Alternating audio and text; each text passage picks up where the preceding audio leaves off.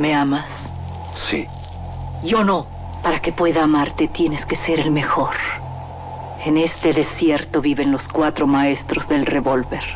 Tú tienes que encontrarlos y matarlos. De las primeras letras del guion a la proyección de la última copia. Las mejores escenas de acción suceden detrás de la pantalla. Porque ahí donde ves yo antes era rico de a madre. ¿A poco? No más que, hijo, no veas que me gasté la feria. Una parte, la neta, me la gasté parrandas, desmadre, viejas, pedo.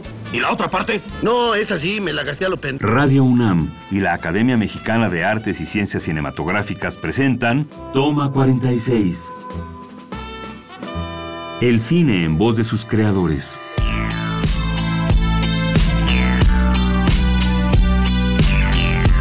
Bienvenido a Toma 46. Soy Adriana Castillo, secretaria técnica de la Academia Mexicana de Cine. Hoy está con nosotros Flavio González Melo, escritor, guionista y director en cine, teatro y televisión. Entre sus obras teatrales destaca 1822, El año que fuimos imperio, La Escurain o La brevedad del poder. Escribió y dirigió los cortometrajes En vivo, El número 23, 40 grados a la sombra, y en 1996 obtiene el Ariel por su cortometraje Domingo 7. Fue galardonado con el Premio Nacional de Dramaturgia Juan Ruiz del Arcón. Bienvenido, Flavio, ¿cómo estás? Hola, ¿qué tal? Flavio, pues directo, ¿qué es escribir? ¿Escribir para cine?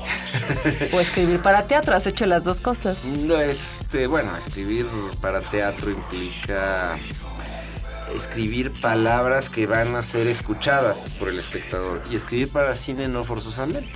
Es decir, las palabras que tú escuchas son meros vehículos para generar algo más, que es lo que va a llegarle al espectador, que son las imágenes.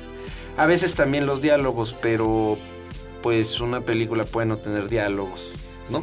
Entonces, este, esa es una diferencia y es, y es una de las partes duras para quienes venimos de del teatro, otros vienen de la narrativa, donde lo que tú escribes ya de alguna manera sabes, o sea, lo pules mucho porque sabes que va a llegar.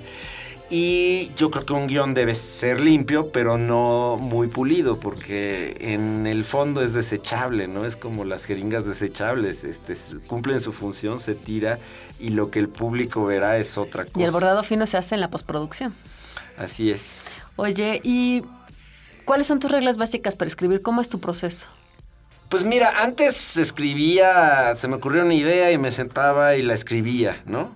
Este, tuve una época en la que no podía terminar las historias, como que perdían la gasolina a medio camino y entonces como que eso me obligó a buscar una cierta metodología. Entonces, este, por deformación profesional, digamos, de haber estudiado guion cinematográfico, pues eh, escaleteo mucho, hago esta escaleta que es básicamente la estructura de la narración pero no una escaleta, eh, no una escaleta como muchos hacen, muy sucinta, ¿no? Donde dice secuencia tal, Juan acribilla a Pedro, sino con una descripción muy, muy, muy detallada de lo que podría ocurrir, con opciones, podría pasar esto, podría decir esto, podría no decir, etcétera, etcétera. Una especie de diálogo interno, este, estructurado con la secuencia del guion o la obra o la narración que sea. Y entonces, ya que eso está claro, entonces ya me pongo a escribir lo que va a ser propiamente el libreto, ¿no? La comedia es un género que provoca en el espectador risa y generalmente tiene un final feliz. El denominador común de todas las comedias es su visión de la ridiculez de la conducta y los asuntos humanos. Además, su intento de que los espectadores se burlen de los errores y desgracias de sus protagonistas. El francés Max Linder, con su personaje cómico de Dandy, está considerado como la primera gran figura del cine cómico. Y como yo la quiero mucho, Carmelita, le voy a decir a usted una, una verdad, una verdad muy honda, muy clara, no, no, no muy en serio. Yo soy ratero. No, no, no, no, no, no se ría. Por pilocho que soy ratero. Bueno, ¿y qué es lo que se ha robado?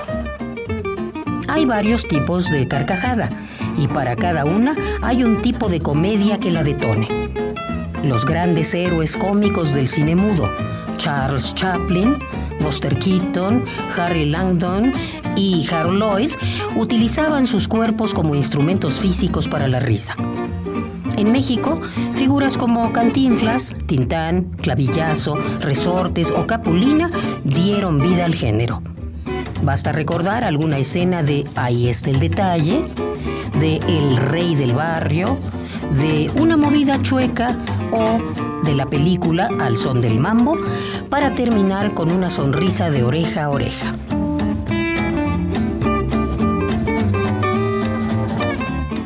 Oye, de lo que has escrito, ¿cuál ha sido para ti un trabajo del que quisieras platicarnos?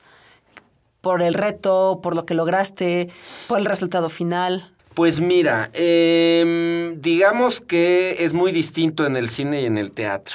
¿no? En el cine creo que una cosa es lo que uno se propuso y consiguió o no consiguió en el guion y otra cosa es la película. Realmente este, a veces tienen poco que ver. En el teatro, en cambio, pues, eh, por ejemplo, hice una obra que se llama Las Curain sobre este presidente que duró 45 minutos. Había un planteamiento del tiempo. Eh, mi reto era escribir una obra que en 45 minutos dibujara, retratara lo que le pasa a, los a todos los presidentes durante seis años, ¿no? Este, no lo logré porque la obra no duró 45 minutos, duró un poco más de hora y media. Eh, en el cine, por ejemplo, eh, una de, de, las primeras cosas que hice este, como profesionalmente fue una película que se llamaba Pachito Rex, ¿no? Este, que fue una, película un tanto experimental del CC para, digamos, un proyecto que tenían de desarrollar las nuevas tecnologías digitales, ¿no? Estamos hablando de el año 2000, por ahí, 1999. Y fue la primera película mexicana que se escribió y se filmó pensando en que todas las escenografías iban a ser digitales, diseñadas y producidas en unas computadoras de las que uno compra en cualquiera de estas tiendas, que no requería los grandes, este, digamos, eh, equipos de Spielberg o Lucas, ¿no? El resultado es muy disparejo, el director este, se tomó demasiadas libertades, etcétera, y lo lamento, pero esa, esa, mm, esa película en realidad lo que iba a ser originalmente era una película interactiva. Y no se llegaron a escribir todos los guiones, pero sí yo hice todo el, el proyecto de cómo iba a funcionar interactivamente la película.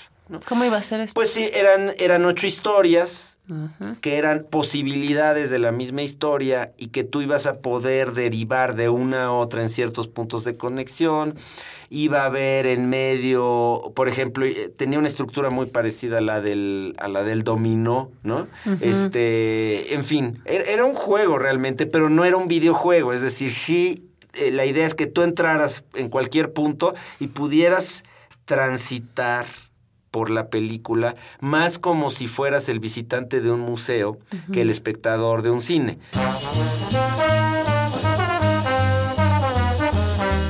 Y a propósito, ¿se aprendió bien su diálogo? Sí, señor. Por cierto que en una de las líneas hay unas faltas de ortografía. Escribe el melocotón con Q y huevo con G. ¿Qué va? eso no importa, hombre, eso no importa. Sigue escuchando.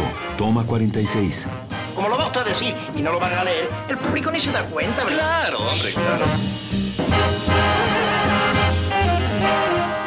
Pasándonos a la otra parte, que también eres profesor de guion y teoría mm. dramática, ¿cómo es eh, tu proceso con respecto a enseñar la escritura, el guion, la construcción de ideas y aterrizarlas en algún texto coherente? Pues mira, eh, cuando yo empecé a dar clases, mi objetivo era simple y sencillamente mm, lograr lo que pocas pero fundamentales clases que yo había tomado en mis escuelas diferentes, este, habían logrado, que era estimular la imaginación, o sea, ponerme a escribir. Entonces, todo lo que yo empecé a dar, siempre traté de enfocarlo, o sea, había teoría y tal, pero siempre enfocado a que tuviera un aterrizaje muy práctico y a que los alumnos se vieran obligados a veces a escribir, a vencer esa inercia de lo dejo para mañana, para que a mí en lo personal, por mi carácter o lo que sea, me había, me había costado mucho trabajo en ciertos momentos este, escribir o, o, más bien terminar lo que empezaba. La disciplina de llegar. es disciplina, pero también creo que mm, no solo es disciplina, es, es, es, es, es saber cómo estimular la imaginación en los momentos en los que pues parece que hay un blackout y no es el típico momento donde un guionista abandona la historia es porque empezó muy bien y hay un punto en el que dices estoy escribiendo lo que se ha contado diez mil veces de la misma manera de las diez mil veces esto no sirve no y ahí es donde creo que eh, sí hay finalmente eso que llamamos oficio, pues no es más que pues, ciertas experiencias que te dicen cuando estás ahí puedes intentar eh, A, B, C, D, alguna vez ha funcionado esto, lo otro, pero pues alguna de esas cosas probablemente te funcione, ¿no? Las tres salidas que haces para excitar la imaginación. Pues mira, una que a mí me funciona y que yo le recomiendo mucho a mis alumnos es cuando estés buscando una solución, no la busques afuera de tu guion, por ejemplo. Este, eh, ¿qué es lo que todos hacemos, no? Es que se me tiene, hay una idea increíble allá afuera que no veo, no encuentro y que sería la que salvaría mi guion. Generalmente las soluciones están, están ahí. ¿no? Y tú lo que necesitas es analizar lo que ya escribiste, ver y de pronto hay una hebrita que las la jalas y ese es el, esa es la historia que en realidad quieres contar y ahí está eh, todo, ¿no?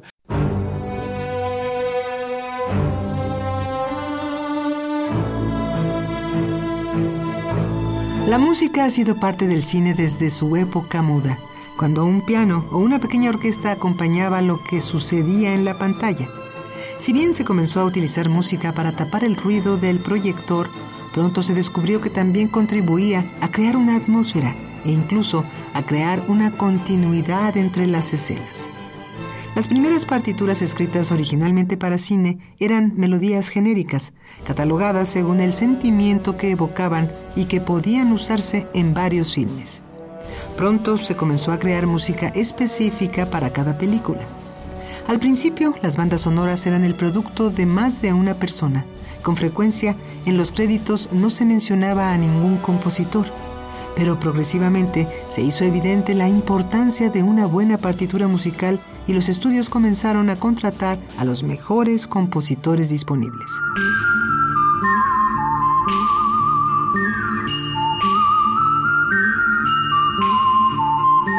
En nuestro país hay varios ejemplos de esta creación galardonados con el Ariel, como la de Darío González Valderrama por Cinco días sin hora, de Jacobo Lieberman para Desierto Adentro o la de Leonardo Heilblum para Carrière, 250 metros. Necesito una tumba para mi ex esposa. ¿Falleció? Estamos pensando enterrarla viva. ¿Y el abuelo? Fue a ver si la abuela sigue muerta. Un buen compositor de cine no es el que mejor música escribe, sino el que logra hacer una mejor película con ella. Sigue escuchando Toma 46.